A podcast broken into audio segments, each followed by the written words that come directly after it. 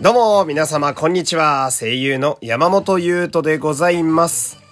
えーこの回は、えーお便りをひたすら読むという、えー第290回の、えーその2に、えーなりますね。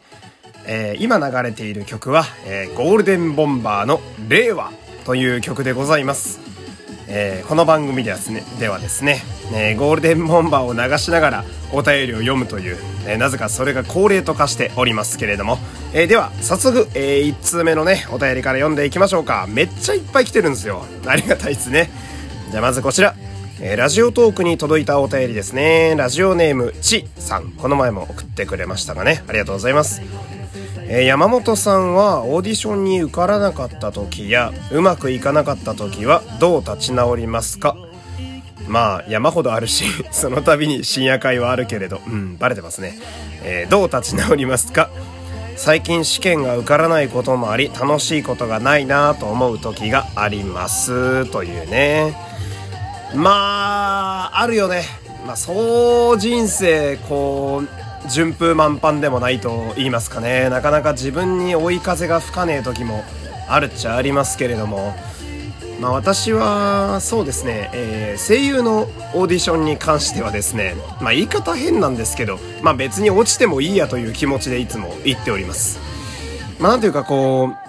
ううーんまあこの開き直りっていうとねちょっと悪い方に聞こえますけどいい方なんですよ。まあこう現場に実際ねそのオーディションの現場に呼んでもらえる、えーもしくは参加できる機会をもらえるっていうだけでもこのまあ、声優という非常に椅子が限られた世界では、まあ、そのチャンスすら得られない方の方が、まあ、ぶっちゃけ多いので、まあ、それを考えると、えーそのチャンスがね目の前に来てるっていうだけでありがたい。なんで、まあ、オーディションの話に自分が乗れているというだけで嬉しいというふうに考えてるし。んでまあ、もし受かったらねもちろんそれは最高だけれども落ちたとしてもその子でこう得られた何かはねこう必ず自分の経験値になる。で今までそうなって今ここにいるのでまあ意外とマイナスに考えれないようにはしてますけど、まあ、立ち直れない時ねあのーなんだろう。そう意外とねその例えばオーディションで今日めちゃめちゃうまくやれたなみたいなその思ってたプランがその相手方のねあの出してくれてるクライアントさんのこう思惑とうまくガチッとはまっておやったぜみたいなでこれやとそのそれこそ落ちたとしても自分としては全力を出せたからまあ悔いがないと言いますか気持ちいい落ち方もできるし受かったなら受かったでよっしゃ来た来たみたいななるんですけど、まあ、落ちるその立ち直れない場合っていうのはあのねむしろこの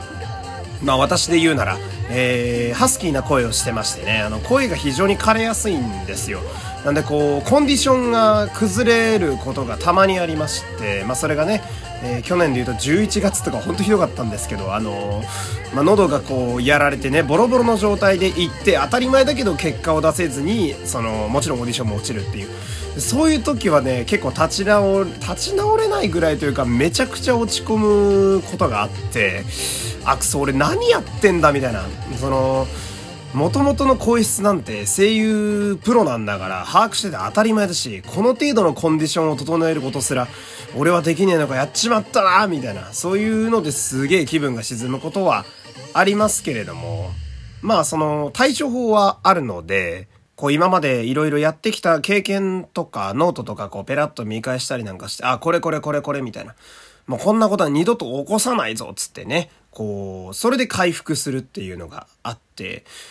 で、まあ、とはその、まあ、私分かりやすい人間なんでね、やっぱこう、メンタルが下がってきてる時は意識的に肉料理をがっつり食うようにしてますね。で、あのね、結構バカみたい、まあ、俺が単純だっていうのもあると思うんですけど、あの肉って結構ね、ダイレクトにメンタルを回復させてくれるんですよ。なんでこのちいさんもね、そのまあ試験に落ちまくってるっていう、多分今あんまり良くない流れが来ちゃってるんですよ。うん、まあそういう時期は人間必ずありますから。まあそんな時にはですね、一回ちょっと、昨日までのあれ何があかんかったんやろっていうのをちょっと見返して、ほんで見返した後にはまあ頭使うんでね、頭とメンタル削るんで、えー、ちょっといい肉料理なんかね、えー、1500円とか出してね、いい肉料理なんか食べてやるといいんじゃないでしょうかね。私は肉と、えー、反省で 毎日メンタルを回復しておりますけれどもね。えー、ちょっと喋りすぎちゃったな。えー、熱くなっちゃいましたけれども。じゃあ次のお便り行きましょうか。こちら。えー、短いですね。お昼ご飯何食べたと、えー、来ております。私今日はですね、パスタ食べましたね。えー、ペペロンチーノと、あと、ボンゴレですね。レトルトのやつですけど。で、私はあのー、レトルトのパスタね、よく食べるんですけれども、最近では何か一個足すっていうのを結構やってますね。で、今日はペペロンチーノは、えうちにあるガーリックをちょっと足して、ほんで、えー、なんだっけ、ボンゴレか。えー、ボンゴレはですね、あのー、キャベツとひき肉を足してね、えー、ちょっと野菜感をマシマシにしてね、えー、食べておりました。意外とボリュームがあってね、今でもちょっとまだ腹に残っているみたいな感じなんですけれどもね。じゃあ次のお便り行きましょうか。えー、山本さん。はい。久しぶりにノートやりませんか？見てみたいですというお便りが来ておりますね。えー、ノートというのは、あの、なんて言うんですかね、こう、文を書く SNS みたいなやつでね、あの、結構最近だと芸人さんとかがね、エッセイなんか綴ってたりするんですけど、俺あれ続かなかったな いやー、マジで続かなかった。俺、座って文字打つの苦手なんすよね、結構。って気づいちゃったんですよ。うん、それに。なんかね、機会があればまたやってみたいですけど、お便り、あ、なんだろうな、こう、うん、なんだろう。自分の思いを綴るために使うツールが言葉、口から出る喋りになっちゃってるんで、その、なんか思ってたり、うーんって思うことはほぼ全部このラジオで喋っちゃってるんですよ。だから、こんなノートやろうかな、何書こうって思った時に、大体脳内に浮かぶコンテンツ、ほぼ全部ここで入っちゃってるっていう で、あの、前も言ったね、生放送やらない理由もそれなんですけどね。うーん、どうかな復活するかななんか気分が上がれば、え、やるかもしんないですね。今んとこ確率は低いですけれどもね。えー、ほんなら次行きましょうか。こちら。えー、なんかね、顔文字がこれ書いてあるんですけど、こう、点々の間に三角形が書いてある顔文字があって、え山本さん、だんだん鳥に見えてきませんか？というお便りが来ておりますね。うん、まあ確かに見えなくもないけど、な、なんでこれを送ろうと思ったんだろう。いや別にいいんだけどね。どんなお便りでも大歓迎なんでね。えー、本当に何でもいいんですけれども。まあ、そうですね。まあこのラジオのいいところでもありますよね。あの、どんなクソみたいなお便りでも送ったら必ず読まれるというね。えー、ありがとうございますね。もう何でも送ってみてください。ほんなら、えー、次のお便り行きましょうか。こちらですね。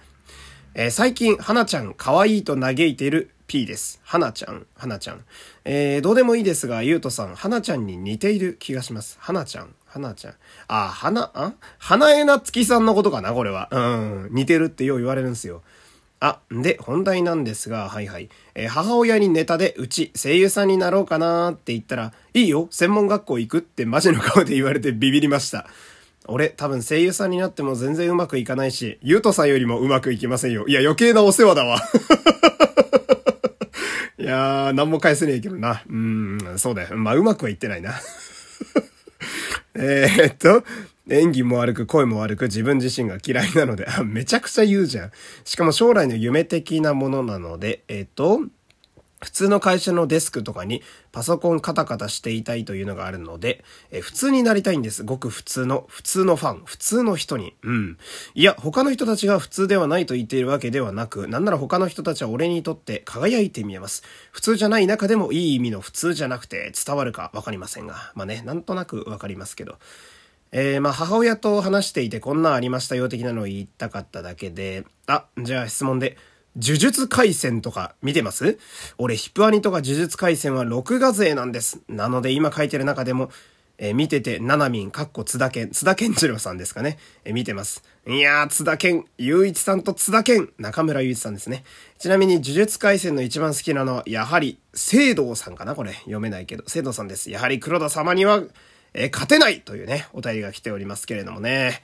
いやー、余計なお世話ですね。いいですね。この、この、なんだ、ゆうとさんよりもうまくいきませんっていう、このパンチライン俺は好きですね。何も言えねえな。いや、そうだよ。まあ、うーん、まあ自分も、いや、俺もね、その、なんだろうな。もちろんこんな道に来たんだから、自分で望んできてるところはあるんですけれども、まさかその、ラジオパーソナリティをやりたいなは結構長年思ってますけど、じゃあ声優やるかっていう発想になるかと言われると結構微妙なんで、今自分がこれをやっていることも自分的には結構不思議っちゃ不思議なんですよ。まあ、その、なんだろうな、不思議であるからこそ、えー、毎日がすごく楽しめているという、そんなところもあるんですけれどもね。で、呪術回戦ね、えー、よく見ますよ。あの、ジャンプ漫画のやつですね。えー、第2の鬼滅なんて言われてますけれども。あれも声優の皆様が非常に豪華でしてね。まあ、声優あんま知らんわっていう方でも、鬼滅の刃と呪術回戦の声優さんだけ知っておけば、まあ、今見てるアニメの9割9分には必ず出てる方々なのでね、非常に勉強になりますけれども。んで、これね、最近、花江さん、花江さんに似てる気がしますって話ね。あのー、私ね、似てる人めちゃくちゃいるんすよ。こう、髪がちょっと、パーマっぽくなってて、えー、メガネをしていてね、目がないという非常によくある顔をしてますので、あの、ちょっと前だとね、金髪にしてた頃はヒカキンさんによく似てるって言われましたし、ほんで、まあ、花江夏樹さんもね、私よく似てるって言われまして、年も近いんですよね。あと、お笑いだとね、あの、ミキっていうお笑いコンビのね、あの、昴生さん、弟さんの方ですね、に非常によく似てるんですよ。あの、ニコニコ笑ってる時の顔が自分で見てもびっくりするぐらいそっくりで、私に似た人が各業界にいるんですよね。まあね、あのー、同じ業界の先輩で言うなら、まあ、花江夏樹さんと声質はかなり違うので、まあ、そこでは差別化できてますけどね。えー、声もなんとなく私、キムスバさんに似てるので、声も顔も似てる人が同じ業界にいるっていうのはね、ちょっと不利、不利なような気がしますけれどもね。えー、なんとか自分のアイデンティティをね、見つけ出して頑張っていきたいと思いますけれどもね。えー、じゃあね、えー、今日も、えー、一旦ここで終えようかな。えー、パート3まだ読みたいと思いますのでね、よければこの後もまたお付き合いください。えー、山本優斗でした。また一旦失礼します。